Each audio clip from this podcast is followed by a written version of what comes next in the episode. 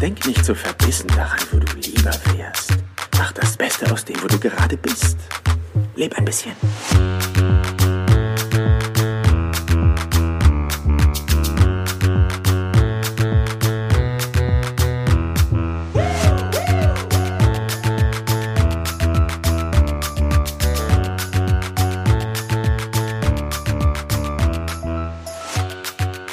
Herzlich willkommen hier im Business Perler Podcast.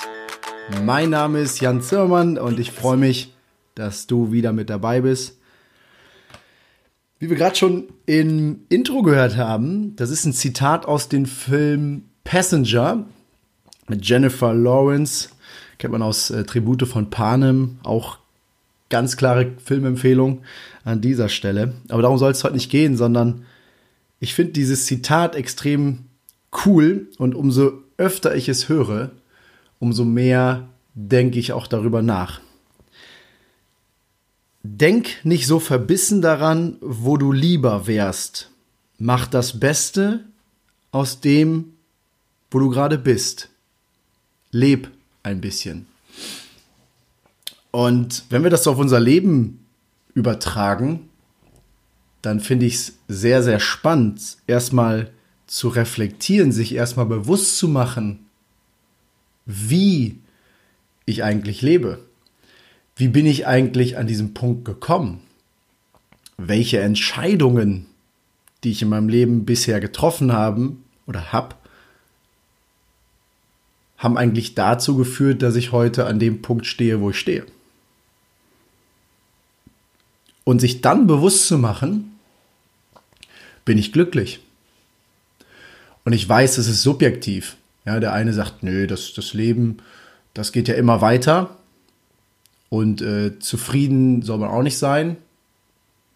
Und ich glaube, es geht da viel um Reflexion, viel um Dankbarkeit, viel um Demut. Im Leben ist es häufig so, dass wir vielleicht ein Ziel haben und dann kommt irgendwas, sinnbildlich der Wind, und man hat so das Gefühl, boah, ich, irgendwie komme ich gar nicht voran. Aber die Frage ist, wie hast du deine Segel gesetzt? Und ich glaube, das ist auch das, was viele Menschen da draußen für, für sich erstmal auch entdecken müssen und sich erstmal bewusst darüber zu werden, wo stehe ich und wo will ich hin. Und dann halt auch das Beste aus dem zu machen, wo sie gerade sind und glücklich zu sein. Und ich glaube, wenn jeder Mensch für sich dieses innere Glück gefunden hat, diese innere Dankbarkeit spürt für das Leben, dann haben wir auch eine andere Mentalität. Dann wird sich weniger über das Leben beschwert, Und ich glaube, das kennt bestimmt der ein oder andere, dass es Momente im Leben gab oder gibt, wo man traurig ist, wo man für, für sich sagt, Alter, ich habe keinen Bock mehr. Oder jetzt bestes Beispiel die Corona-Krise. Es gab ganz viele Menschen, die nicht wissen, wie sie damit umgehen sollen und waren in Angst gefangen und waren in dieser Opferhaltung. Und andere haben es als Chance gesehen und haben gesagt, okay, dann habe ich jetzt mehr Zeit für die Familie. Ich kann bewusster Zeit mit denen einplanen. Ähm, man hat sich viel mehr ausgetauscht, hat vielleicht noch mal ganz andere innige Gespräche geführt in dieser Zeit und man ist zusammengewachsen und man hat festgestellt, man kommt auch ohne Konsum, ohne shoppen und, und jeden Abend irgendwie essen gehen, ganz gut über die Runden.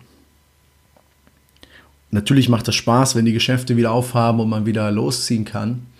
Aber ich glaube, und das, darum geht es ja auch, es ist ein anderes Bewusstsein nach dieser Zeit entstanden. Und das wünsche ich mir so sehr, dass man dort für sich einfach auch die richtigen Schlüsse zieht.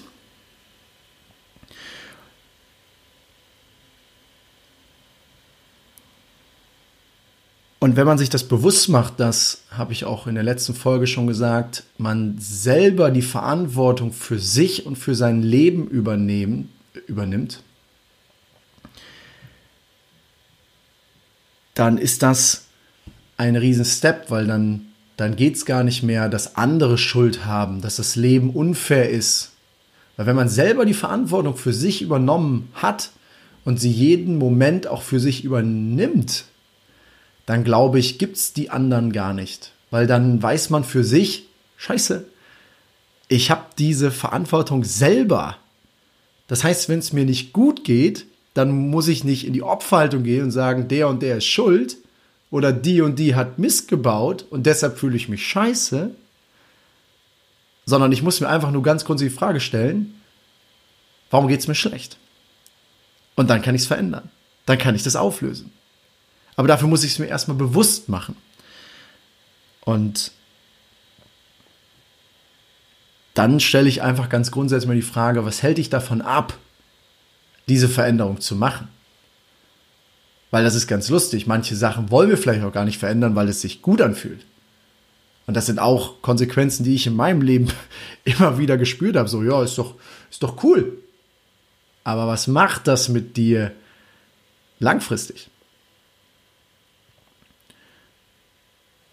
Und was ich total spannend finde und was ich auch jetzt in der Corona-Zeit gemerkt habe bei mir selber, ich habe mir zum Beispiel die Michael Jordan Biografie, Dokumentation auf, auf Netflix angeschaut.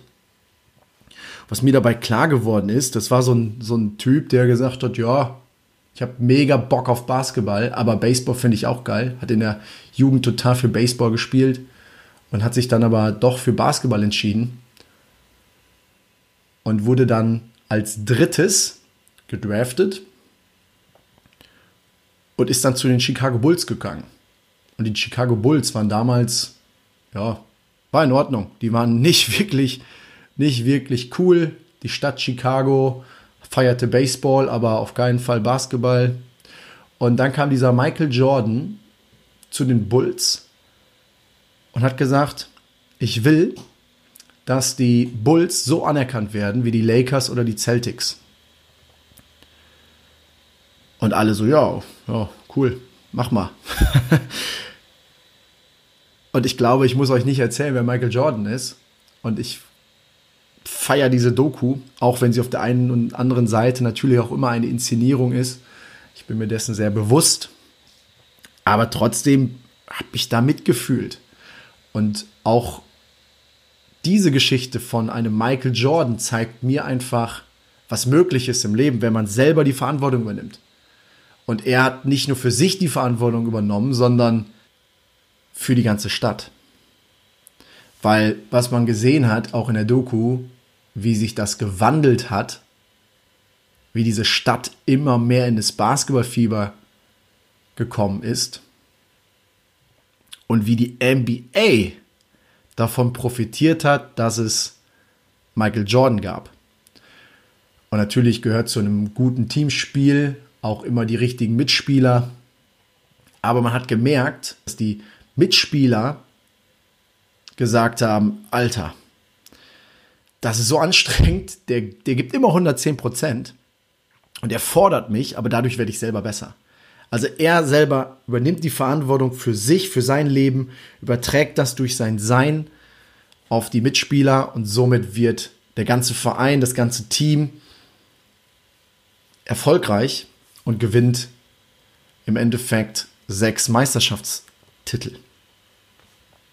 Und ich glaube, jeder von uns hat ja Idole oder beziehungsweise kann sich mit, mit, mit Menschen identifizieren, die vielleicht in der in der Öffentlichkeit stehen, weil deren Geschichte einfach dadurch, dass sie berühmt sind, an die, an die Oberfläche gekommen sind. Aber ich glaube, es gibt auch im privaten Umfeld Menschen, die einen begeistern, die einem das, das Gefühl schon als Kind gegeben haben, boah, wenn ich mal groß bin, dann möchte ich auch so sein. Ja, das war so diese prägen, prägende Zeit, wo man für sich selber erstmal sich selber auch finden musste und sich selber die Gedanken macht oder gemacht hat, Was will ich mal machen, wenn ich groß bin? Ne? Thema Ziele. Und ich glaube, das ist wirklich ein Schlüssel. Und ich glaube, auch da guckt man sich die Biografien von erfolgreichen Menschen an, dann ist es immer, ich übernehme Verantwortung für mein Leben. Das ist der erste Step. Und da geht es um Bewusstsein. Da geht es darum, sich erstmal bewusst zu machen, wo stehe ich denn gerade? Und was gefällt mir richtig gut? Und wofür bin ich dankbar? Und auf der anderen Seite sich natürlich auch die Frage zu stellen, was gefällt mir nicht? Und was geht mir auf gut Deutsch auch gerade richtig auf den Sack? Und wenn man sich das einfach auch mal aufschreibt und sagt, das sind die Dinge, die mich aktuell stören, vielleicht an mir selber. Oder an anderen. Oder es sind Sachen, die irgendwo kaputt sind, die man mal reparieren müsste, dann glaube ich, ist das ein riese Mehrwert, wenn man damit anfängt, sich das Bewusstsein zu machen. Oder dieses Bewusstsein zu schaffen. Und das ist auch meine Empfehlung für, für dich, dass du dir dessen bewusst wirst, was dir nicht gefällt. Und ich habe das 2000 und, boah, ich glaube Ende 2018 habe ich das gemacht, dass ich mir eine Liste aufgeschrieben habe mit Dingen, die mir nicht gefallen. Und die Benchmark ist so 60 bis 100 Themen niederzuschreiben, die einem nicht gefallen. Und ich habe mir damals alles aufgeschrieben. Das heißt, du kannst durch die einzelnen Kategorien durchgehen, was gefällt dir im Berufsleben nicht? Was gefällt dir zu Hause nicht? Was gefällt dir an Freunden nicht? Was gefällt dir an der Familie nicht? An dem Haustier, am Körper? Welche schlechten Gewohnheiten gefallen dir an dir selber nicht? Und auch so banale Dinge wie ich stehe vor dem Kleiderschrank und denke, boah, das Hemd habe ich seit drei Jahren nicht mehr angezogen. Und immer wenn ich vom Kleiderschrank stehe, denke ich diesen Gedanken. Dann ist ja meine Frage jetzt, dann schmeiß doch weg. Oder was hält dich noch, dieses Hemd zu behalten? Und bei mir war das damals so, so banale Dinge. Und ich habe immer noch nicht alles geschafft.